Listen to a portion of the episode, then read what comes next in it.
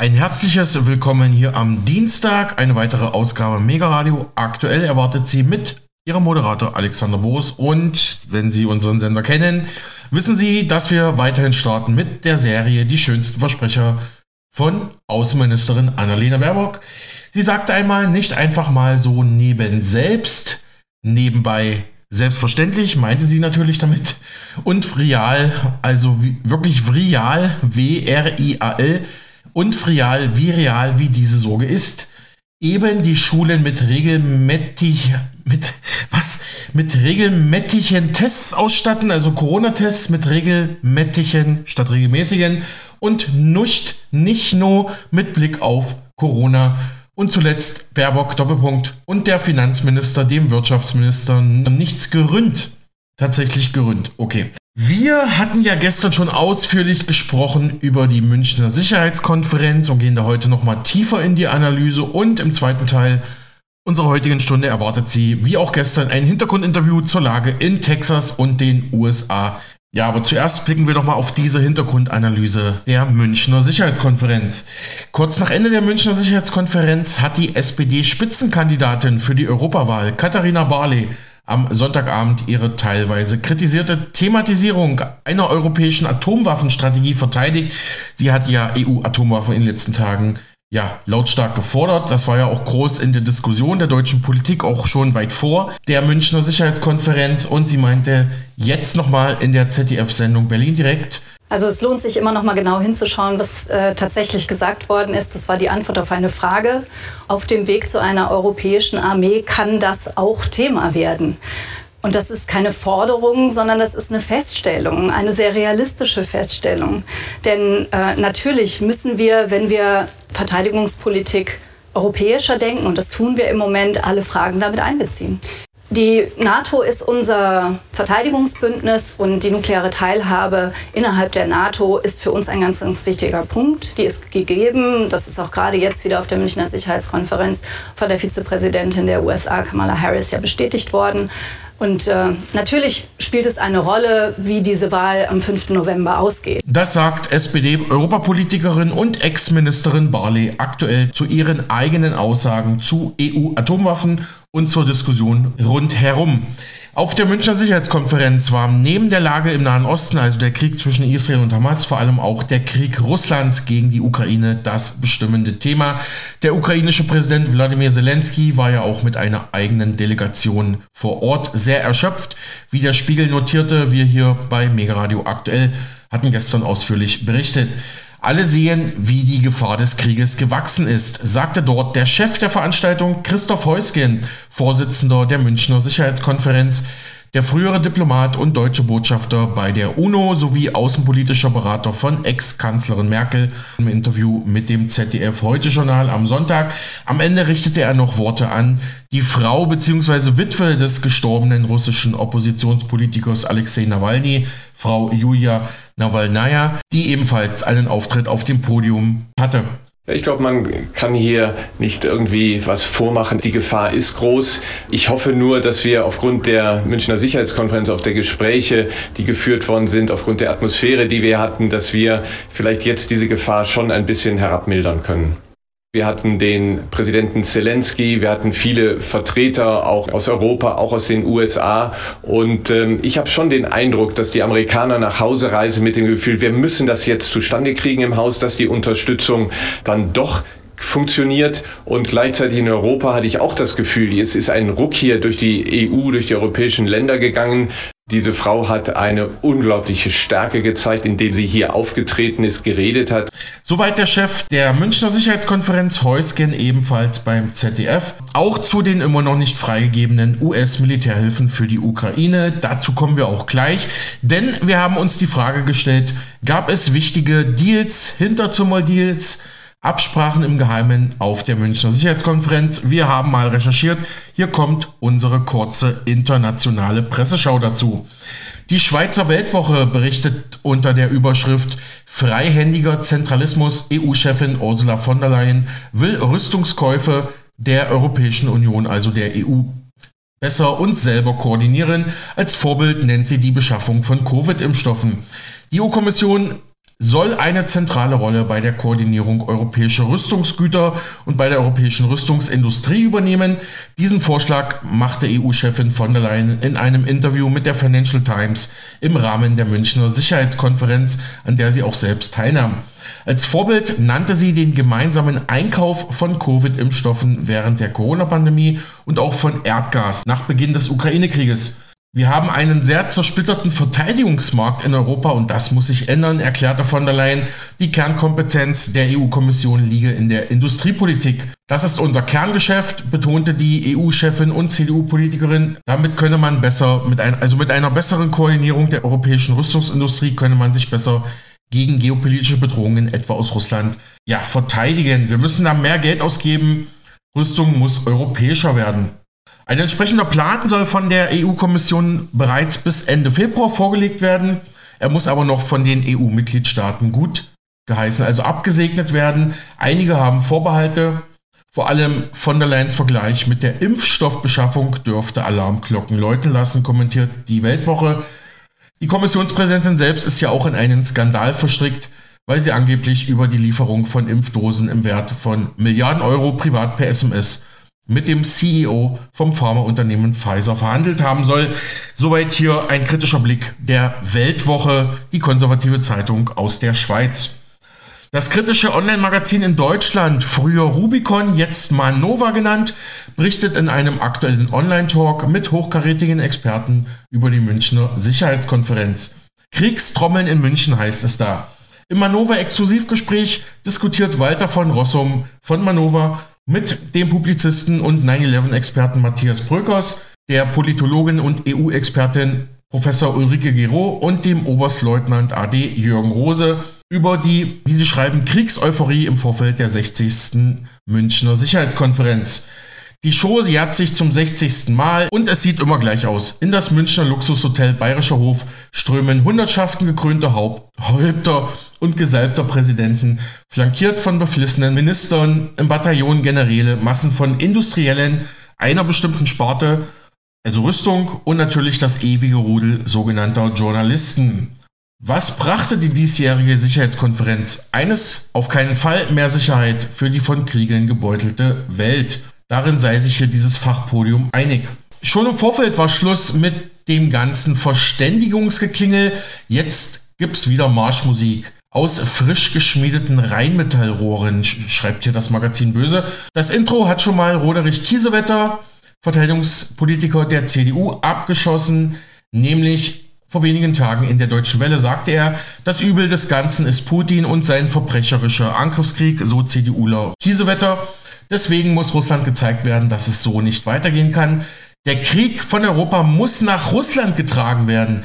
Russische Militäreinrichtungen und Hauptquartiere müssen zerstört werden.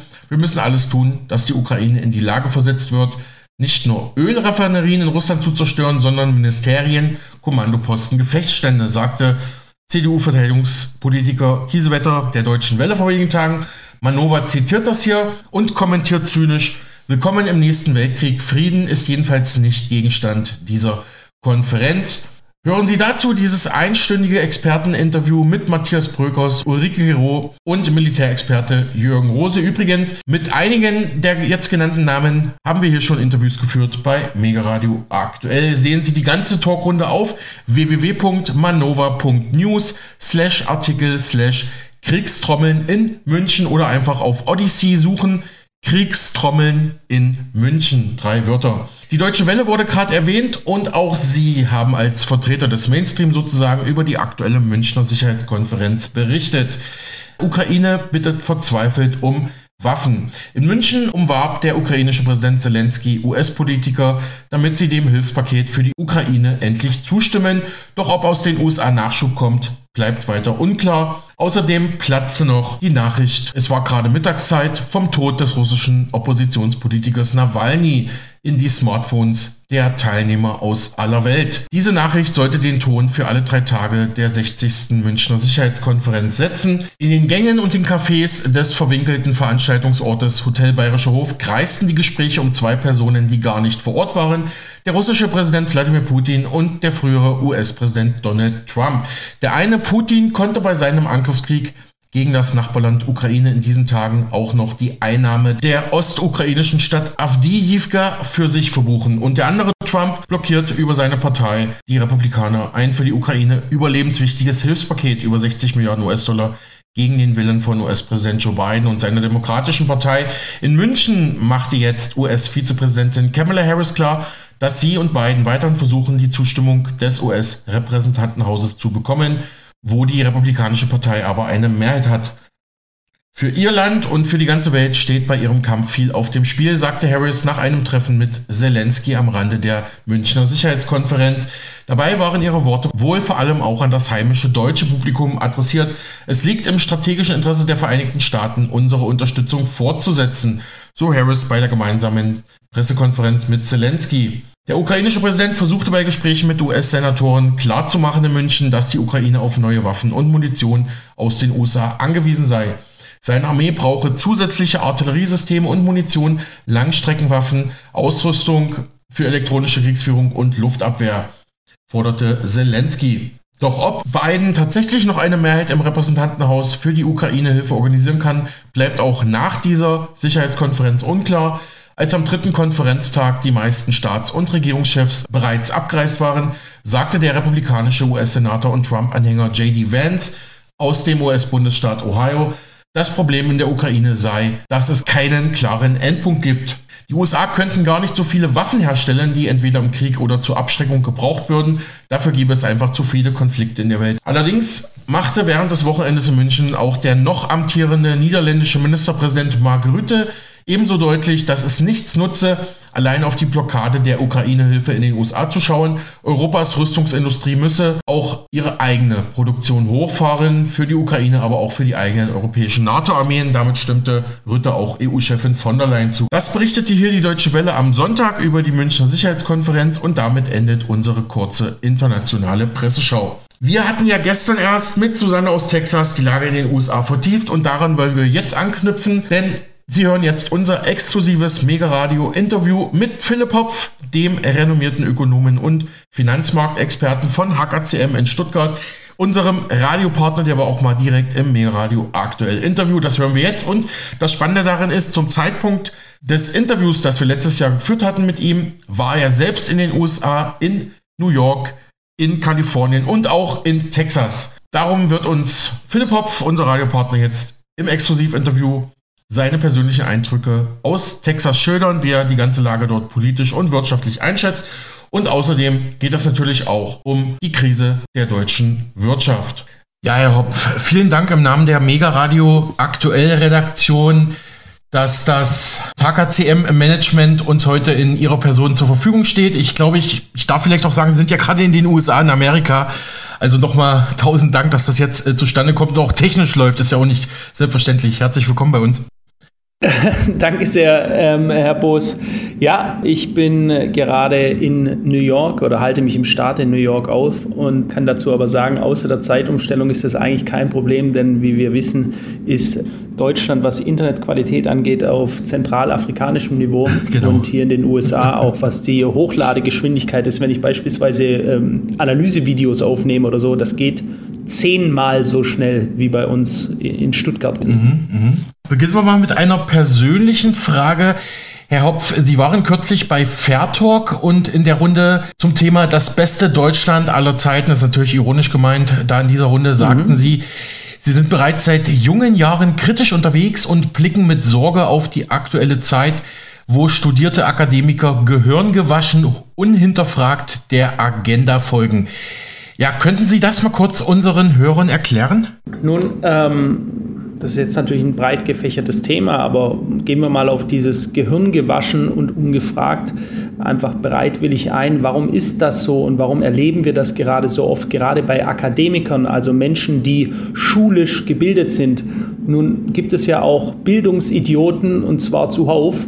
Äh, also bloß eine schulische Bildung heißt noch lange nichts. Aber warum ist das so? Wenn ich ein System habe und ich möchte dieses System kontrollieren, dann schaue ich natürlich, dass gerade in den Universitäten, in den Bildungsstätten eines Landes diese Agenda, die ich verfolge, auch von Anfang an ausgeführt wird. Ja, nehmen wir mhm. mal ein ganz, ganz simples Beispiel. Viele Leute denken ja, ein Steuerberater ist dazu da, ihnen irgendwie zu helfen, äh, Geld zu sparen, in dem Sinne, dass er ihnen Tricks erklärt, äh, Feinheiten, wie sie jetzt ganz toll etwas umsetzen können und dann müssen sie danach kaum mehr Steuern zahlen. Fakt ist aber, der Steuerberater geht in eine Universität und wird dort gelehrt von den Lehrstätten, die ihm natürlich nicht beibringen sollen, wie er für den Bürger Geld am deutschen Staat vorbeiführt, sondern er soll am Ende des Tages einfach nur die Steuer korrekt abführen. Ja. Sprich, das System achtet natürlich nicht darauf, dass es sich Individuen heranzieht, die nachher das System selbst umgehen, sondern am besten einfach nur systemtreu sind. Das macht ja auch Sinn. Das sehen wir in der Medizin, bei Medizinern, wie sehr sie der Allgemeinmedizin folgen und auf die Pharmaindustrie achten, also um Produkte der Pharmaindustrie zu nutzen und wie sehr dort beispielsweise bei alternativer Medizin da so ein Schatten drauf geworfen wird, immer kritisch hinterfragt wird, obwohl das die Medizin der letzten 10.000 Jahre ist und die allgemeine Pharmaindustrie, die wir heutzutage haben, ja eine Neuerscheinung erst ist. Ja? Und auch da ähm, ist es ganz klar, dass in den Bildungsstätten ganz klar die Leute daraufhin getrimmt werden, einer gewissen Agenda, einem gewissen System auch zu folgen. Mhm. Sie betreiben ja einen YouTube-Kanal mit großer Reichweite. Findet man, wenn man bei YouTube eingibt, HKCM, also H wie Heinrich, K wie Klaus, C wie Cäsar, M wie Martha. Da steht natürlich dann für Hopf Klinkmüller Capital Management. Und da habe ich auch einen spannenden Beitrag gefunden. Und zwar Deutschland Wirtschaftsmotor bricht ein, offizielle Zahlen. Darin beschrieben sie, wie der DAX kurz vor der offiziellen Rezession Deutschlands, die wir ja vor wenigen Wochen gesehen haben, was jetzt auch von mhm. Wiesbaden verkündet wurde, noch einmal nach oben auf Rekordhöhen geschossen ist. Also der deutsche DAX, der deutsche äh, Aktienindex. Gleichzeitig ja. sehen wir das Resultat der Politik der letzten Jahrzehnte. Sie zitieren da Kanzler Scholz bei Bloomberg der zuvor keine Rezession-Gefahr sah. Ich glaube, Habeck auch nicht. Deutschland schneidet laut ihrer Analyse demnach von allen G7-Staaten derzeit in der BIP-Entwicklung am schlechtesten ab. Natürlich, die deutschen Energiepreise sind exorbitant hoch, mit die höchsten der Welt und natürlich auch höher als bei mhm. den Mitbewerbern. Ich nenne jetzt mal China, USA, Japan. Wie fällt Ihre Analyse dazu aus? Können Sie da für unseren Sender noch ein bisschen näher drauf eingehen? Nun grundsätzlich einmal äh, eine Feststellung dazu, ähm, weil es da auch unterschiedliche Meinungen gibt, äh, ob so etwas tragbar wäre, diese Energiekosten für eine Industrienation. Hm, da muss man sich einfach nur mal mit der Geschichte befassen. Es gibt in der Menschheitsgeschichte keinen einzigen Fall, in dem eine Industrienation eine Industrienation geblieben ist, während sie gleichzeitig die höchsten Energiekosten der Welt gehabt hat. Und das haben wir de facto. Ja, ähm, ja das ist einfach mal eine Feststellung, die man auch hier mal hinstellen sollte, um die Basis zu bilden, über was wir hier reden, weil da gibt es ja immer unterschiedliche Meinungen, die sagen, nee, so schlimm wäre es doch gar nicht. Nun, also wir würden hier als allererste Instanz weltweit die Geschichte umdrehen und sagen, nee, dieses Mal schaffen wir es. Wir sind in der Schwerindustrie tätig. Das ist ja, Deutschland ist ja Old Economy, nicht New Economy. Ja, also wir mhm. haben Maschinen, wir haben einen immens hohen Energiebedarf.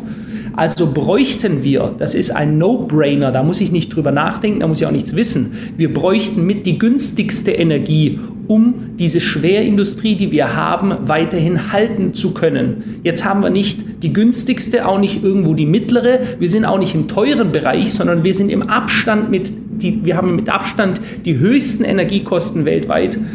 Und äh, ja, da ist eigentlich alles schon gesagt, was die Thematik angeht. Wenn wir uns jetzt um da vielleicht auch noch einzugehen, wir sind ja Chart-Analytiker, das ist mein Kerngeschäft. Die HKCM analysiert über 160 unterschiedlichste Märkte mhm. im Bereich Rohstoffe, Aktien, Kryptos und so weiter. Alles, was die Finanzmärkte an, äh, an Charts haben, analysieren wir.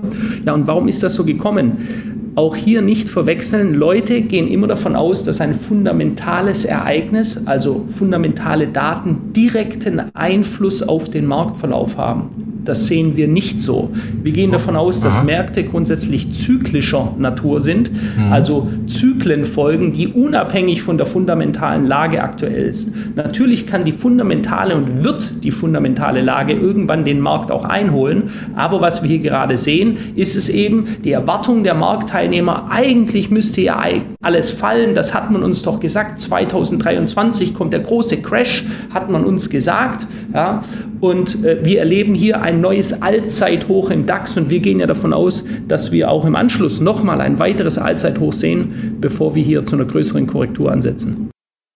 Hm, hm. Ganz kurze Nachfrage zu den Wirtschaftszyklen.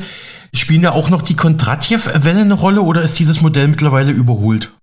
Also das, ich würde nicht sagen, dass das überholt ist. Es gibt einfach unterschiedliche Betrachtungsweisen eines Marktes. Ja. Es gibt unterschiedliche Analysemethodiken. Wir sollten das vielleicht als Instrumente betrachten. Also unterschiedliche Instrumente, wie ich beispielsweise einen Nagel in die Wand reinhauen kann. Ja. Ähm, und wir nutzen eben die sogenannten Elliott-Wellen von Ralph Nelson Elliott. Mhm. Daher ist die ganze Theorie der Marktanalyse begründet.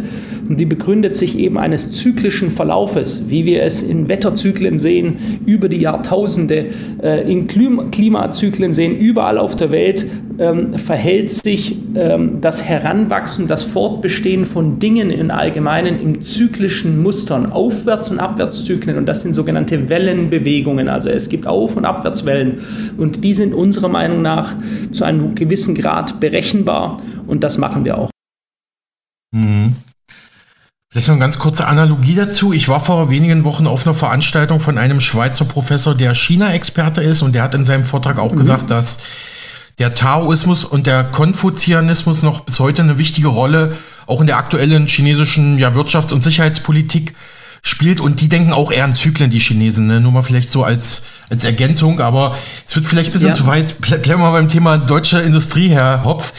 Wie schätzt denn die HKCM und, und Sie und Herr Klinkmüller, wie schätzen Sie denn den jetzt angedachten Industriestrompreis ein, den Atomausstieg Deutschlands, der natürlich schwer wiegt jetzt bei der Energieversorgung und natürlich auch der Wegfall russischer oder billiger russischer Rohstoffe jetzt seit der Ukraine und den Nord Stream-Sprengungen? Ja, also auch da, das ist jedes für sich einzeln betrachtet, wäre schon eine, ein sehr, sehr schlechtes Ereignis für ein Fortbestehen, ein gesundes, sollte ich wohl sagen, ein gesundes Fortbestehen der deutschen Wirtschaft. Nur was man hier gemacht hat, und deswegen bin ich auch der Überzeugung, dass das hier nicht Zufall ist oder nur Ideologie von ein paar Narren, die es nicht besser wissen, denn sie wissen es besser. Ich spreche oftmals mit Energieexperten, die sagen mir alle, sie haben ihre Papiere der Bundesregierung eingesetzt, ganz klar dafür plädiert, dass die Atomkraftwerke nicht abgeschalten werden, dass wir diese unbedingt brauchen erst recht nachdem wir ja bereits gesagt haben, als Industrienation haben wir einen Lieferanten, von dem wir abhängig sind, von mhm. günstigem Gas, und das ist Russland. Und dann haben wir gesagt, wir sanktionieren dieses Land. Diese Sanktionen haben den Russen recht wenig geschadet. Außenhandelsbilanz der Russen ist gewachsen. Äh, aber uns dafür massiv geschadet. Also das Land, das die Sanktionen auferlegt hat, schädigt sich mehr dadurch als das Land, das die Sanktionen bekommt. Das ist schon mal völlig abstrus gewesen. Gut, da gibt es jetzt unterschiedliche Meinungen dazu, wie die Leute dazu stehen, aber de facto sind wir abgeschnitten von günstiger Energie und wir brauchen günstige Energie, um Deutschland weiterhin als den Wirtschaftsstandort halten zu können, der es bisher war. Und da kämpfen wir ja schon aktuell. So, und dann haben wir die nächste Situation eben gehabt äh, mit den Atomkraftwerken wo wir ganz klar gesagt haben, wenn man denn hier wirklich auf CO2-Neutralität gehen wird und das machen möchte, und Deutschland scheint ja aus ideologischer Sicht das umsetzen zu wollen, im Alleingang, wohlgemerkt, im weltweiten Alleingang, ja. mhm. äh, dann können wir nicht gleichzeitig Atomkraftwerke abschalten. Das eine und das andere schließt sich aus. Und was haben wir gesagt? Doch, wir machen es gleichzeitig. Und jetzt haben wir aktuell die Situation, dass Kohlekraftwerke, die um ein hundertfaches umweltschädlicher sind als Atomkraftwerke, gerade was CO2-Ausstoß angeht, und ja, und im Endeffekt ist das die, die Giftsuppe, die wir uns jetzt hier selber gemacht haben. Das sehen wir auch. Sie haben vorher angesprochen den Strompreis. Das ist, äh, der wird äh, gechartet an äh, der Leipziger Strombörse. Mhm. Auch ein Wert, den wir gerade für die Industrie äh, analysieren. Und ähm, das ist eine Situation jetzt, wir sehen es ja gerade, weil Industriekunden mit uns im engen Kontakt stehen, die schnappen nach Luft, wie, wie Fische quasi im Hochsommer, wenn sie nicht mehr, wenn nicht mehr genügend Sauerstoff in, in, ihren, in ihren Gewässern drin ist. Die schnappen nur noch nach Luft, haben noch gigantische, äh, haben jetzt schon gigantische Belastungen. Und was Sie hier sehen werden, ist der Mittelstand, der dann wegbricht, der wird einfach pleite gehen und die großen Unternehmen, nehmen wir mal beispielsweise die BASF, also das Ludwigshafener Chemieriese BASF, ähm, die verlagern einfach ihre Lagerstätten in Ländern, wo sie sich nicht darum scheren, um einen deutschen Alleingang. Äh, und das ist beispielsweise China. Mhm. Ja, Herr Hopf, Ihre Analyse deckt sich auch, was andere Finanzexperten immer wieder in Interviews mit uns sagen, darunter Thorsten Pollett von Degussa, Marc Friedrich, Dimitri Speck, ja. ähm, Ernst Wolf, Martin Siegel und andere. Ähm, Sie hatten jüngst auch in einem Interview, in einem sehr interessanten Interview mit Professor Tess, einem Experten für Energiespeicherung gesprochen und zwar mhm. direkt zu Industriestrompreis und Stromrationierungen ab 2024 gibt es ja auch schon diese Überlegungen, ob man dann der Industrie spezielle Prozente an Strom zuteilt und den Haus, die Privathaushalten. Also das finde ich persönlich mhm. absolut absurd, ja. Was waren da die erhellenden Momente in diesem Gespräch mit Professor Tess für Sie? Äh, erstmal möchte ich da mein äh, Lob äh, aussprechen an Herrn Professor Dr. Tess, der ja auch an der Stuttgarter Universität ähm, seinen Lehrstuhl hat, sich natürlich deshalb auch mh, mm, sehr vorsichtig ausgedrückt hat, sagen wir es einfach mal so. Ähm, aber auch trotzdem sehr, sehr klug. Und was war der erhellende Moment? Ja, nehmen wir beispielsweise die Stromrationierungen. Ähm, es ist ja so, dass wir alle um das mal aufzubauen, die Industrie ist wiederum der Nährtrog für die Bürger. Ja, die Bürger arbeiten in dieser Industrie, sie erhalten ihre Gehälter davon. Ohne diese Industrie sind wir nichts. Dann können wir wieder zurück auf den Acker gehen. Ja. Wenn wir jetzt aber diese Situation haben sollten, ja, darauf zukommen, wie Sie schon aufgezählt haben, da gibt es einige Experten, da bin ich beileibe nicht der Einzige, der sagt, dass wir hier eine massive Gefahr haben, eine selbst hervorgerufene, selbst herbeigesehnte Gefahr, ähm, dass uns der Strom ausgeht, äh, zumindest mal zeitweise, und wir dann äh, rationieren müssen. So, und die Problematik dabei ist, die Industrie steht an zweiter Stelle nach dem Bürger. Normalerweise sollte man sagen, okay, wir müssen um jeden Preis die Industrie noch weiter am Laufen lassen, damit die Leute wenigstens Arbeit haben, dadurch ein Auskommen generieren und an zweiter Stelle rationieren wir es dann für die Bürger. Es ist aber andersherum. Man muss ja, da geht es um Menschenrechte, ist ja auch so, wenn es im Winter kalt ist, können wir nicht sagen, die Maschinen laufen, aber die Bürger erfrieren in ihren Wohnungen. Deswegen sollte es ja für letzten Winter, Sie erinnern sich wahrscheinlich, schon in allen Städten wurden Heizräume bereitgestellt. Da denke ich an Sibirien und absoluten Bankrott eines Landes, wenn ich an Heizräume denke, wo hm. die, die frierenden Menschen zusammenkommen und sich aneinander kuscheln quasi, weil es draußen kalt ist und es keine Heizungen mehr gibt. Aber äh, da wird ja immer drüber gelacht und haha, das kommt ja nicht so. Ja, aber wir reden davon, dass der Staat sich bereits darum gekümmert hat. Das ist also keine Verschwörungstheorie oder sonst irgendwas, sondern der Staat kümmert sich ganz bewusst schon um die Infrastrukturbereitstellung solcher Städten. So, und sollten wir solche Probleme haben, dann wird als erstes die Industrie abgeschalten und dann, und dann fallen die Dominosteine. Das muss ich wohl keinem erklären, was das bedeutet, wenn wir hier mal eine Woche lang Industrieausfall haben. Dann ist nicht nur das, dann werden wir äh, gesellschaftliche Verwerfungen haben, wie sie aktuell mhm. gerade die Franzosen genießen dürften. Mhm, zum Beispiel ja. Ganz kurze persönliche Anekdote. Ich habe einen guten Freund, aber wir lagen sehr quer, oder wir liegen sehr quer bei vielen Themen. Corona, Klimawandel mhm. hat er da ist er eher auf Regierungslinie, sage ich mal vorsichtig. Und ähm, als Corona damals begann, als, ähm, als wir kurz vorm ersten oder im ersten Lockdown waren, Herr Hopf, da habe ich ihm gesagt, du kannst doch hier nicht die Industrie stilllegen. Doch, der hat wirklich dafür plädiert, alle Industriestandorte, alle Fabriken in Deutschland oder vielleicht noch in Europa dicht zu machen. Und da habe ich ihn nur gefragt, aber du würdest doch in zwei Wochen auch eine Zahnbürste kaufen zum Beispiel oder so. Ne? Also das ist ja ein ständiger laufender Betrieb, ganz zu schweigen manche Produktionsmechanismen kann man nicht einfach so abschalten. Das, das, muss immer im Dauerbetrieb sein, sondern wenn einmal eine Maschine dann nicht mehr läuft, dann ähm, kostet das halt Unmengen, die wieder zu warten und wieder in, in Schuss zu bringen. Ich glaube, Sie wissen, was ich meine. Und da sieht man aber, ja. dass so in der normalen Bevölkerung dafür gar kein Bewusstsein da ist, Herr Hopf. Oder wie sehen Sie das? Also schauen Sie mal, Wann brach die Französische Revolution aus? Erst, als die, als die Leute nichts mehr zu fressen hatten auf den Tellern. Ja? Als, äh, wenn Sie sich da vielleicht geschichtlich noch erinnern, als die Ratten, die auf der Straße gefangen wurden, angeboten wurden, als, als Fastfood-Stätten, als Imbiss. Ja? Ähm, dann sind die Leute gegen den Palast gegangen und dann sind sie aufgewacht. Und der Deutsche ist natürlich sowas von satt gefressen und auch, wie Sie schon sagen, äh, Gehirn gewaschen. Es gibt eine Teilung zwischen regierungstreu und alles andere ist rechtsradikal. Das ist das, was heutzutage uns vermittelt wird. Regierungstreu oder rechtsradikal, suchst du aus. Und äh, da, da eben viele Leute äh, ihnen auch ein Bild vermittelt wurde mit diesen Begriffen, äh, sind sie eben lieber regierungstreu und, und folgen der Hoffnung, die meinen es ja nur gut mit uns ja, so als ob es der Staat jemals auch nur in einem einzigen Beispiel gut mit uns gemeint hat, aber das soll dann jeder für sich selbst äh, entscheiden. Vielleicht mal eine kleine Anekdote hier über den großen Teich nach Amerika, denn da konnten wir sehr gut sehen, wie sich das Ganze ausgespielt hat.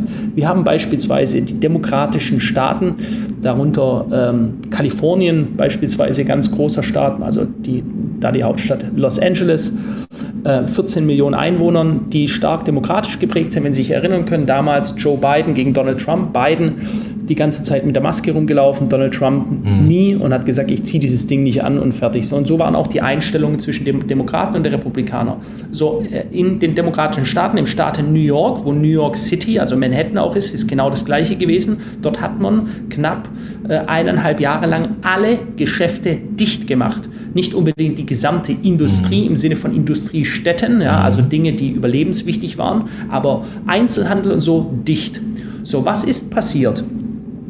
Wir haben dieses eine Beispiel, Kalifornien und New York, ehemals mit die reichsten, prosperierendsten Städte, die sind ein Schatten ihrer selbst. Ich war ja jetzt erst letzte mhm. Woche in New York City. Ja. Es ist unglaublich teuer geworden. Also ich rede so wie in Monaco in Südfrankreich. Das ist, wenn Sie in einen Café, ich mache keine Scherze jetzt, also ja. wir sprechen von einer Cola 15 Dollar, gleich 15 mhm. Euro, irgendwo zum äh, Bestellen. Ein Mittagessen 35 Dollar in einem ganz normalen Imbiss. So, und Sie haben gigantischen Anwachs von Drogenkriminalität und zwar nicht unbedingt Heroin oder Kokain, sondern direkt die Drogen, die von der Pharmaindustrie rausgegeben werden, also Antidepressiva oder Xanax, also äh, äh, die Medikamente, die über den illegalen Weg äh, nach außen von der Pharmaindustrie kommen. Und dann haben sie ganz viele Leute, die da höchst abhängig sind. Fentanyl beispielsweise, ein Stoff, der hundertmal so gefährlich ist wie, wie Heroin und auch sehr viele tote Menschen hier verursacht. In zwei US-Staaten ist der Notstand ausgerufen worden. Sie haben also diese eine Richtung, die die abgeschalten haben, massiven Schaden dadurch erlitten haben, dass sie gedacht haben, oh Gott, die Todesseuche bricht über uns herein, wir werden alle sterben. Also die Leute sind mit dreifachen Masken Masken habe ich jetzt auch in New York wieder gesehen. Menschen, die mit drei Masken übereinander, also für die ist immer noch äh, Pandemie angesagt in ihren Köpfen. So, und jetzt das mhm. Gegenbeispiel, Herr Boos, Gegenbeispiel war, die Woche davor war ich in Dallas, Dallas, Texas. Texas ist ein tiefroter Staat. Rot heißt republikanisch. Das sind absolute Pro-Trump-Leute. Die haben sich gesagt, aha, interessant, Maske tragen wollen wir nicht. Wir warten mal ab, was passiert. Und dann haben die anderen gesagt, ihr werdet alle sterben. Ihr werdet schon sehen, bei euch wird die Seuche ausbrechen. Nun, was ist groß passiert? Ja, gar nichts eigentlich. Ja. Genau, so, ja. Und die Geschäfte waren die ganze Zeit offen. Maske tragen. Mein Bruder lebt in Dallas seit drei Tagen. Maske tragen gab es genau für einen Monat. Dann haben sie aufgehört und dann wurde von Frank Abbott, das ist der äh, Senator von Texas, ein Gesetz erlassen, dass wenn ein Beamter sie überhaupt nur anspricht, ob sie einen Impf Ausweis haben oder nicht, muss er bis zu 5000 Dollar Strafe zahlen. Warum ist das so? Weil es die Privatsphäre eines jeden Menschen ist, selbst darüber zu entscheiden, was er macht. Ich weiß, das sind Konzepte, die sind für die meisten Deutschen völlig unverständlich. Mhm. Eine eigene Meinung, äh, eigene Entscheidungsgewalt, wo gibt es denn das? Ja, dort gibt es das in Texas. Ja, die sind extrem liberal. Also gerade, um es auch mal deutlich zu sagen, die Rechten sind dort sehr, sehr liberal, was die persönliche Freiheit des Menschen angeht, über sein eigenes Leben und über sein eigenes Schicksal zu entscheiden. Und was ist jetzt passiert?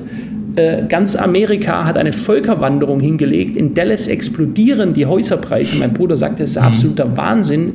Während die in Gesamtamerika die, die Preise, wie hier auch in Europa, in Deutschland, die Immobilienpreise gefallen sind, sind sie in, in, in äh, Dallas in den letzten zwei Jahren um durchschnittlich 20 Prozent pro Jahr gestiegen.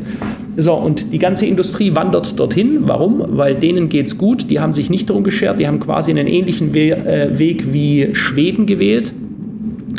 Und äh, das, ist nach, das sind nachher die Auswirkungen zwischen alles dicht machen aufgrund einer Sorge oder weiterlaufen lassen. Und ich sage auch mal, das ist ja auch ein anderes positives Bild mit Überzeugung positiv nach vorne gehen. Es geht immer weiter. Wir lassen uns dadurch nicht verängstigen. Ja? Und wenn es so kommt, dann ist es halt so. Ja? Aber wir marschieren weiter. Wir lassen die Industrie laufen. Wir schalten sie nicht einfach ab. Und, und ja, äh, Industrieabschaltung, egal in welchem Beispiel, äh, schafft immer nur Armut und Elend. Mhm. Ja, ja, hochinteressant, was Sie hier zu den USA sagen, zu den einzelnen Bundesstaaten. Das kam mir auch schon so zu Ohren, aber schön, dass Sie es nochmal bestätigt haben. Und ja, dass Texas eben aus diesen Gründen boomt, das, das habe ich auch schon gehört. Und ja, wie gesagt, äh, danke für diese Schilderung. Ähm, Herr Hopf, blicken wir mal auf die Edelmetalle Gold und Silber. Ich habe da bei Ihnen gesehen, die HKCM sieht da zwei Szenarien aktuell anhand zyklischer Analysen. Welche sind das? Also grundsätzlich sehen wir und sahen wir auch in den letzten Monaten, das hat sich auch bestätigt, noch nicht den großen Ausbruch bei den Edelmetallen. Ähm, also da würde ich noch gerne zwei weitere Edelmetalle, die auch Industriemetalle sind, hinzunehmen. Also nicht nur Gold und Silber, sondern auch Platin und Palladium. Mhm. Die werden alle von uns äh, analysiert. Äh, die werden in den nächsten zwei Jahren, denke ich, sehr interessant werden. Also da spreche ich jetzt für alle vier. Äh, vor allem hervorheben möchte ich Platin, Silber und Gold.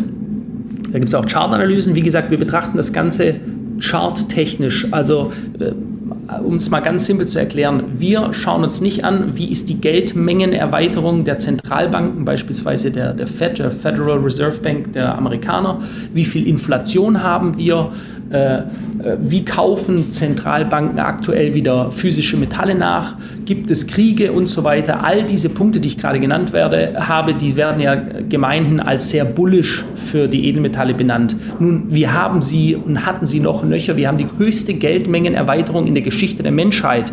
Eigentlich müsste der Goldpreis bei 5000 Dollar die Unze stehen, mhm. tut ja. er aber nicht. Mhm. Ja, da sind wir wieder beim Thema. Es ist zyklische Natur.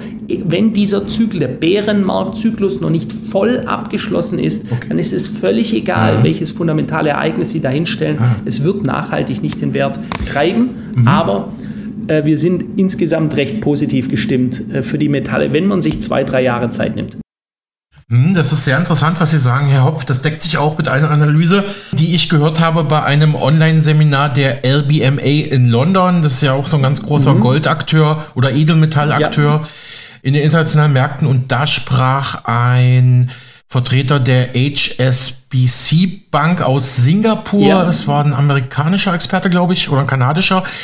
Der sagt auch, also 2024 spätestens sollte es bei Platin und Palladium wirklich tatsächlich deutlich nach oben gehen. Hat er da so ja. gesagt. Herr Hopf, andererseits kritisieren Sie andere Experten oder sogenannte Experten weil diese immer wieder unrealistische Mondpreise für die Edelmetalle prognostizieren.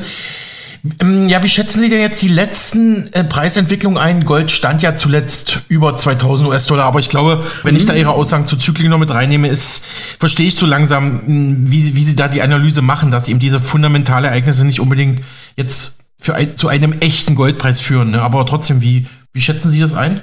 Also schauen Sie grundsätzlich mal zu dem Thema Kritik. Ich versuche mich eigentlich immer zurückzuhalten. Ich bin keiner, der okay. Kollegen-Bashing betreibt mhm. oder so, aber äh, ich spreche halt auch die inneren Zusammenhänge der Märkte an. Und hier muss man einfach sagen, wenn man wenn Sie sich einen Experten anhören, egal wer, wer das jetzt hier auch gerade bei Ihnen in der Sendung hört, schauen Sie sich bitte immer an, welchen Hintergrund hat diese Person. Und oftmals sind es eben Vertreter von Scheideanstalten, also Degussa oder Hereus oder haben sonstige Absichten, die, äh, indem sie ähm, keine neutrale Meinung haben. Und das beispielsweise, ich habe viele Jahre früher, vor über einem Jahrzehnt für Goldseiten geschrieben. Ja, tolle Seite, da gehen Grüße raus, ja. alles gut. Aber mhm. da haben natürlich immer Vertreter einer Interessengemeinschaft gesprochen. Und wenn ich daran interessiert bin, dass möglichst viel Gold oder Silber gekauft wird, weil ich selber auf der Verkäuferseite stehe,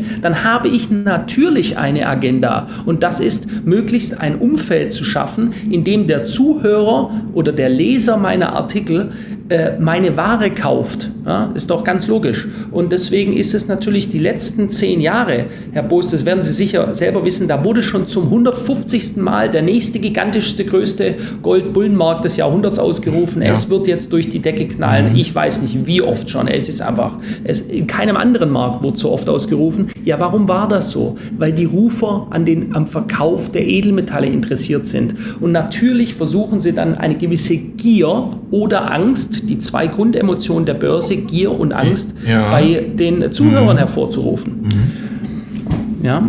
Ja, das ist hoch, ja, ist ja auch immer Psychologie mit dem Spiel, natürlich, klar, das darf man nicht unterschätzen.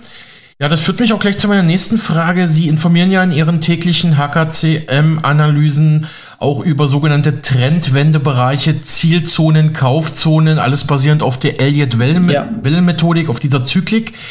Und da sagten Sie kürzlich in einem Video aus Rom, Sie erwarten eine Korrektur bei Silber und Gold nach unten und zeigten dementsprechende geeignete Kaufzonen, wo man dann relativ günstig diese Edelmetalle einkaufen kann. Das ist natürlich jetzt schwierig. Wir haben jetzt keinen Chart oder wir können jetzt auch das Video nicht sehen, ja. was Sie da immer machen. Aber können Sie das mal für unsere Hörerschaft kurz erläutern, was Sie damit meinen? Genau. Also wie vorher schon erläutert, es gibt an sich, wenn man es mal ganz, ganz einfach hält, zwei Arten der Chartanalyse. Einmal Fundamentaldaten, also ich schaue auf Medienereignisse, nehme mir äh, die Schürfzahlen, Gesamtmengen und so weiter. Das sind alles fundamentale Daten und versuche daraus einen Preisverlauf zu berechnen. Das ist sehr schwierig, weil wenn ich jetzt weiß, was die Ertragsdaten von etwas sind, dann kann ich nicht genau einen Preis nennen, der jetzt angelaufen wird. Ich kann vielleicht sagen, das wirkt sich bullisch oder bärisch, also auf, als äh, eher preistreibend oder preissenkend aus, aber ich weiß nicht genau wohin. Und die zweite äh, Möglichkeit, einen Markt grundsätzlich zu betrachten, ist von der technischen Seite. Das heißt, ich lasse die ganzen Noise, sagt man im Englisch, das Rauschen weg, mhm. den ganzen, die ganzen Töne, ob bullisch oder bärisch, und ich betrachte rein den Chart. Und das machen wir und wir nutzen dabei als Instrument wiederum die Elliott-Wellen-Methodik, indem wir Kurse berechnen und dadurch sehr markante Trendwendebereiche, also wo beispielsweise ein, die Wahrscheinlichkeit am höchsten ist, dass eine Aufwärtsbewegung zu ihrem Ende kommt, sich das Momentum erschöpft mhm. und sie dann im Anschluss wieder fällt, oder aber eine fallende Bewegung, ein Crash, sich in seiner Abwärtsbewegung erschöpft, auch da das Momentum der Bewegung, die Kraft, die ihn nach unten zieht, mhm. sie sich erschöpft und es zu einer Trendwende kommt nach oben. Und genau diese Bereiche Bereiche sind ja quasi die, ähm, die opportunsten Bereiche, die ich nutzen möchte, um in den Markt reinzukommen, weil dann habe ich das geringste weitere Abwärts- oder Aufwärtsrisiko, je nachdem, von welcher Seite wir es betrachten. Wenn beispielsweise wir an einer, Trendwende sind nach oben, das wäre dann eine Long-Zielzone auf steigende Kurse, äh, dann habe ich nur noch wenig Abwärtsrisiko und dann kann ich mich, das ist jetzt für Investoren recht gut positionieren, was einen Einstieg angeht und beispielsweise einen Stop. Ich kann also gute Möglichkeiten finden, in einen Markt reinzukommen. Und das ist es mal simpel erklärt, was wir machen und was wir versuchen mit unserer Analysemethodik herauszufiltern, die besten Trendwendezonen im Markt, um dann im Anschluss selbst investiert zu werden. Hm. Daran anschließend, Herr Hopf, haben Sie, haben Sie aktuell äh, konkrete Tipps für Gold, Silber, Platin, Palladium, Interessenten, also die jetzt reingehen wollen oder die vielleicht schon diese Edelmetalle in ihrem Portfolio halten? Also wer, wer hält, da habe ich nur einen Tipp und der ist ganz klar, das ist der, den ich mir selber auch gebe, weiterhalten. Ja, ich bin äh, kein Feind oder auch kein besonderer Fan. Ja, man sollte keine, an sich sollte keine emotionale Verbindung zu den Assetklassen haben, vor allem mhm. ich nicht als, als, mhm. ähm, als Analyst ähm, weiterhalten. Wir leben in den unstetesten Zeiten, die man sich nur vorstellen kann und es ist in, irgendwie nicht in Sicht, dass sich das bald auflösen sollte, weder in der Ukraine noch an zehn anderen Herden, an denen die Weltgemeinschaft rumzündelt. Äh, schauen wir uns da nur Taiwan an und schauen wir nur einen Blick auf unsere Gesellschaft. Was in Frankreich passiert, das kann jederzeit in Deutschland auch passieren. Mhm. Massivste Ausschreitungen. Ja. Wenn da beispielsweise mal die Industrie wegbricht ja, und die Leute eben nicht mehr etwas zu tun haben, morgens zur Arbeit zu gehen, ein Gehalt zu bekommen, da können Sie sich mal den Mix aus unserer Gesellschaft anschauen, ja. was dann hier los ist. Ja? So, Natürlich. Und mhm. äh, deswegen für alle Leute, die Edelmetalle halten, kann ich nur sagen, haltet sie weiterhin, lasst euch da nichts reinreden, egal ob ich oder jemand anderes sagt, es geht vielleicht noch weiter runter. Das sollte einen langfristig orientierten physischen Halter von Metallen nicht beeinflussen in seiner Entscheidungsfindung. Deswegen halte ich auch ganz klar im eigenen Besitz, ganz wichtig immer, meine physischen Metalle und stocke die auch regelmäßig auf. Ja, besten Dank für diese Hinweise. Goldmarktexperte Dimitri Speck geht ja von gezielter Manipulation beim Goldpreis aus. Er beschreibt ja. das in seinen Büchern über die Terminmärkte. Herr Hopf, wie schätzen Sie das ein? Wird der Goldpreis künstlich manipuliert und wenn ja, von wem und für welches Interesse? Das ist eine große Streitfrage. Also ich schätze Herr Speck selber äh, sehr und äh, der hat auch viele Jahre bei Goldzeiten geschrieben, tut das vielleicht immer noch. Ich habe mir auch schon als junger Bursche seine Berichte durchgelesen. Deswegen will ich ihn da gar nicht widersprechen. Und er hat ja auch die Art der Manipulation schon sehr detailliert dargelegt. Ich meine, dass der Silbermarkt stärker manipuliert wird als der Goldmarkt. Der Silbermarkt ist ja auch stark industrieabhängig. Gold hat jetzt nicht so einen hohen industriellen Wert, ist mehr ein Schmuckmetall ähm, oder ein Wertaufbewahrungsmetall. Ähm, am Silbermarkt sehen wir doch, dass beispielsweise immer wieder mit ganz bestimmt gezielten Short-Attacken gearbeitet wird, um mhm. Preise, ich meine aber auf kurzfristiger Ebene ähm, zu zu drücken. Und wer sind da die agierenden Player im Hintergrund? Ja, das ist eigentlich auch bekannt. Und das ist äh, JP Morgan, die größte Investmentbank der Welt, mhm. äh, die sehr große Positionen hält. Und ähm, ja, und das ist der, der Player der mhm. da wahrscheinlich, das, äh, der wahrscheinlich hier, oder was heißt wahrscheinlich, ich drücke mich jetzt selber sehr diplomatisch aus, der hier ganz bewusst immer wieder äh, auf den Preis einwirkt. Ja, sagen wir es, wie es ist. So, und was ist der Hintergrund?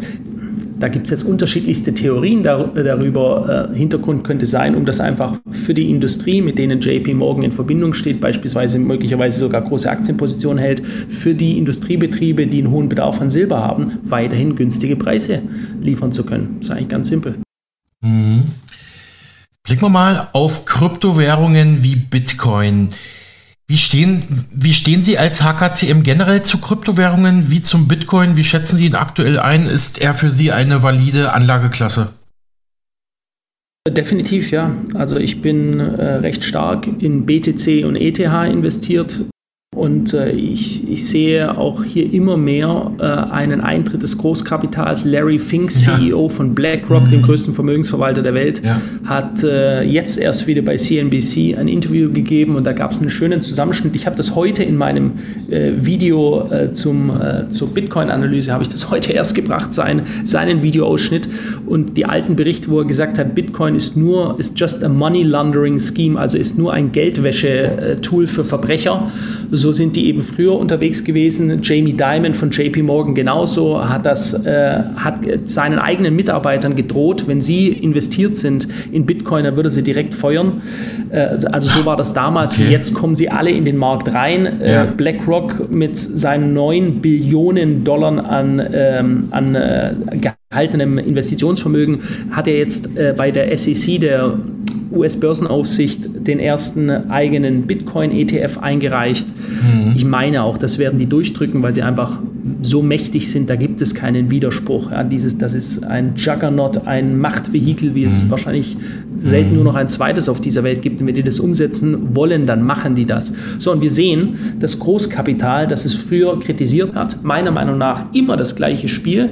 Das Großkapital drückt mit seiner mächtigen Kritik eine Assetklasse herunter, um selbst die eigenen Bestände aufzuladen. Und sobald sie dann genügend davon haben, und ich gehe davon aus, BlackRock hat jetzt genügend, mhm. Äh, dann kommen sie mhm. raus und sagen, wunderbar. Und so war es jetzt auch mit Larry Fink, der sagte, ähm, Bitcoin ist digitalisiertes Gold. Ja, also vorher hat er noch gespuckt darauf ja. und jetzt spricht er von digitalisiertem Gold und wir wollen selber für alle Leute zur Verfügung stellen.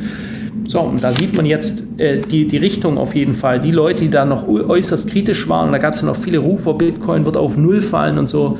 Also ich positioniere mich da ganz klar. Ich meine, die Chancen, dass, die, dass Bitcoin auf Null fällt, waren noch nie so gering wie heute. Mhm. Ja, das ist wirklich schon, also man, also man könnte, wenn man jetzt eine böse Zunge hat, könnte man das echt schon als perfide bezeichnen. Erst wird Propaganda gegen Bitcoin gemacht und dann Natürlich. kauft man sich selber ein und will das, Spiel ja mitbespielen. Das, ist, ne? das, mhm. ist, das, das, Spielchen hatten wir bei der Corona-Pandemie schon. Äh, da gab es Fondsmanager aus äh, den USA, die damals der US-Regierung geraten haben, sofort einen kompletten Lockdown machen und es waren dann die demokratischen Staaten, welche auch darauf gehört haben. Die haben dann in ihren Staaten kompletten Lockdown gemacht und am Ende hat man herausgefunden, gerade die Hedgefondsmanager, welche in den großen Radio- und Fernsehsendungen waren und für einen kompletten Lockdown plädiert haben, hatten hatten mächtige Short-Optionen, also haben auf den Verfall von Kursen gesetzt mhm. und haben Milliarden verdient. Also auch da das gleiche Spielchen immer wieder. Es wird nach außen etwas kommuniziert, worin man bewusst selbst einen Vorteil hat, wenn sich diese Situation ausspielt. Entweder eine Angstmache bei Bitcoin, damals in der Pandemie, wo es ja auch 15 Millionen Tote, wir werden alle untergehen. So, und dann haben die den Markt geschortet. Wir hatten ja damals dann einen gigantischen kurzen Crash, diese V-förmige Erholung danach. Dann hatten die ihre Short-Position rausgeworfen. Mit ihrem frisch verdienten Kapital sind sie gleich wieder in den Markt reingegangen und dann ist der Markt nach oben explodiert, während die Masse der Bürger immer noch suggeriert wurde, sie erinnern sich damals, es wird noch viel tiefer gehen. Das war erst der Anfang des Crashs. Und deswegen haben auch ganz viele Anleger in dieser äh, großen Erholung, die wir jetzt an den Börsen gesehen konnten, die waren einfach nicht dabei, weil sie immer noch Angst haben, ach, das ist nur temporär der Anstieg. Ja, und haben jetzt drei Jahre Bullenmarkt verpasst. Das ist auch wieder sehr, sehr, sehr interessant, was Sie da, was Sie gerade berichten, Herr Hopf. Das war mir gar nicht so klar, aber klar, äh, äh, passt ins Bild, sage ich mal. Äh, noch drei Fragen. Hm, schauen wir noch mal kurz nach, ja, schauen wir mal kurz in die USA, wo Sie gerade auch sind. Ähm, wie blicken Sie denn auf die aktuelle US-Bankenkrise? Ich sage nur Silicon Valley Bank, First Republic, Signature Bank mhm. oder auch jetzt in der Schweiz die Credit Suisse, UBS. Wir hatten heute erst bei uns im Programm eine internationale Analyse, wo gesagt wurde, die USA haben jetzt zwar knapp ihren Schuldenstreit, ähm, also ihre Staatspleite abwenden können, aber eine Folge daraus ist, dass die US-Staatsanleihen mittlerweile zu teuer geworden sind im internationalen Vergleich und das bleiben sie mhm. wahrscheinlich auch, weil man ja die Zinsen eigentlich eher nach oben schrauben müsse. Und ja, die USA sitzen da, ähm, was ihren Haushalt, ihren Staatshaushalt angeht, eigentlich in der absoluten Klemme, also im absoluten Dilemma. Und das spielt dann auch natürlich dann ähm, ja, da spielt dann auch die Bankenrettung natürlich mit rein. Wie mhm. fällt da Ihre Analyse aus? Nun, äh, man hat ja gesehen, den äh, Joe Biden, der äh, dem gesagt wurde und der dann gesagt hat, weil dieser Mann trifft auch nicht die Entscheidungen äh, in diesem Land, aber äh, dem auf jeden Fall gesagt wurde, er solle alle äh, ein Bailout für alle Banken bringen und alle die Kontosicherheit aller ähm, Kontoinhaber komplett absichern. Das mhm. bedeutet einfach, egal was passiert, die Federal Reserve und der US-Staat garantiert für den Ausgleich. Das führt natürlich zu weiterer Inflation, zeigt aber auch den Willen dieses durchaus kranke System noch weiter am Laufen zu halten. Und sicher, das sind ja auch was die ganzen, sage ich jetzt mal, Crash-Propheten, aber eben halt schon seit 15 Jahren täglich neu ausrufen, jetzt kommt der Untergang, jetzt werden wir untergehen. Und dabei haben wir, und das ist Fakt, den längsten Bullenmarkt in der Geschichte der Börse erlebt. Wir stecken in ihm drin, er ist noch nicht vorbei. Ja. Mhm, wir sind ja. immer noch in ihm drin. So, und das immer unter den ständigen Rufen, Währungsreform, der Dollar bricht zusammen, es wird zu Ende gehen, jetzt dieses Mal geht es zu Ende. Und dann hatten wir immer weitere quantitative Lockerungen, also heißt Geldschwemmen der, der Federal Reserve. Ähm, wie lange das noch weitergeht, weiß ich nicht. Also wir sagen, wenn wir uns das charttechnisch betrachten, dass wir noch bis Quartal 2, Quartal 3 2024 im nächsten Jahr haben. Also wenn wir jetzt äh, uns anschauen, wir haben jetzt Mitte Juli äh, wahrscheinlich noch ein Jahr oder vielleicht sogar noch etwas länger als ein Jahr, wo es richtig aufwärts gehen könnte. Und dann äh, sage ich, äh, besser warm anziehen. Ja, daran anschließend, wie schätzen Sie die aktuelle Leitzinspolitik der US-Notenbank FED und der Europäischen Zentralbank EZB ein, auch mit Blick auf Inflation? Mhm. Mm, ganz simpel. Ähm, der Grund, warum die Leitzinsen jetzt so sukzessive und in kurzen Abständen angehoben worden sind, ist, um nachher Material zu haben, um es verfeuern zu können. Ja, wir waren ja quasi bei nahe Null. Und äh, was musste man jetzt machen erstmal, um der fast schon galoppierenden Inflation, wie wir sie kurzzeitig hatten, Herr zu werden, sukzessive in schnellen Schritten anheben. Ich kann mir vorstellen, wenn es richtig dramatisch werden sollte, irgendwann wir äh, eine heftige Rezession bekommen, ähm, dann hat die FED eben die Möglichkeit wieder, die, äh, die Schleusen weiter zu öffnen, also dann eine expansive Geldpolitik zu, zu führen wieder und äh, kann dann eben wieder runtergehen. Ja. Das wird dann natürlich in sukzessiver Folge noch viel schnellere Inflation führen. Das könnte dann sogar auch zu einer Hyperinflation führen. Aber äh, das ist Zentralbankern nachher auch, ich will nicht sagen, dass es ihnen egal ist, aber ähm, äh, das ist nachher, wenn es darum geht, dieses System des Kapitalismus, wie wir es heutzutage haben, weiter aufrechtzuerhalten für eine gewisse Zeit noch, dann werden die alle Mittel nutzen, die sie haben. Und dann werden sie, denke ich, auch in Zukunft, wir werden sehen, dass wir von den Zinssätzen auch wieder äh, stark runtergehen. Erlauben Sie mir noch eine Abschlussfrage zu China. Wir haben ja in den letzten Wochen immer wieder Videos gesehen von riesigen Autofriedhöfen, also riesigen Parkplätzen, wo E-Autos stehen, die teilweise schon angemeldet sind, aber nicht verkauft werden. Also im Prinzip rotten die da so vor sich hin. Das hat so ein Blogger ähm, jetzt sozusagen mhm. öffentlich gemacht. Und meine Frage wäre dazu, erstmal, wie schätzen Sie das grundsätzlich ein? Was bedeutet das für die Werte chinesischer Auto- und E-Auto-Hersteller und vielleicht auch für deutsche und europäische China-Investoren? Also wir sind grundsätzlich recht äh, bullisch eingestellt auf den Hang Seng, da der seine Korrektur die äh, letzten Jahre schon gemacht hatte, während äh, US-Indizes, SP 500, Dow Jones oder US-Technologieindex, Nasdaq stark nach oben gestiegen sind mit immer neuen Allzeithochs, hat der chinesische Hang Seng der an, äh, der, an der Hongkonger Börse gelistet ist, ähm, stark korrigiert und 14 Jahrestief ausgebaut im letzten Jahr. Und deswegen sind wir positiver auf China eingestellt. Was wir jetzt hier gesehen haben, diese Bilder, die mm, scheinen dramatisch zu sein, aber äh, ganz im Ernst, das haben wir schon öfters gesehen, das haben wir in der US, äh, in der, in der US-Hypothekenkrise gesehen, wie in Spanien Teile der Küstenabläufe komplett leer waren. Verbaute Hotelanlagen komplett leer. Ne? Auch das hatte sich mhm. dann auch alles im Anschluss wieder erholt. Und wir sehen, und das muss man ganz klar sagen, die Chinesen als deutlich robuster an als uns. Ja, auch Russland muss man hier ganz klar sagen. Denn diese Leute wissen, wie es ist in Armut und ähm, in, äh, sie müssen robust sein, ja, um, um den Widrigkeiten, die, denen sie begegnen, äh, widerstehen zu können. Und die Chinesen auch. Ja. Die Chinesen kommen aus noch nicht so allzu langer Zeit raus. Da haben die auf den Feldern noch gestanden, auf den Reisfeldern. Da war das Durchschnittseinkommen noch ein Zehntel von dem, was es heute ist. Das heißt, ähm, die chinesische Wirtschaft auch dadurch, dass sie eben totalitär geführt wird, ist viel adaptiver als beispielsweise die europäische oder die amerikanische. Soweit der Ökonom Philipp Hopf aus Stuttgart, unser renommierter Radiopartner und Ökonom. Er ist Geschäftsführer bei HKCM, also Hopf Klinkmüller Capital Management in Stuttgart und bereichert uns immer wieder mit tollen Beiträgen. Und das war das exklusive Mega Radio Interview, das er mir für unseren Sender gegeben hat. Und von einem Radiopartner geht es gleich zum nächsten, nämlich zu Ernst Wolf nach der Pause.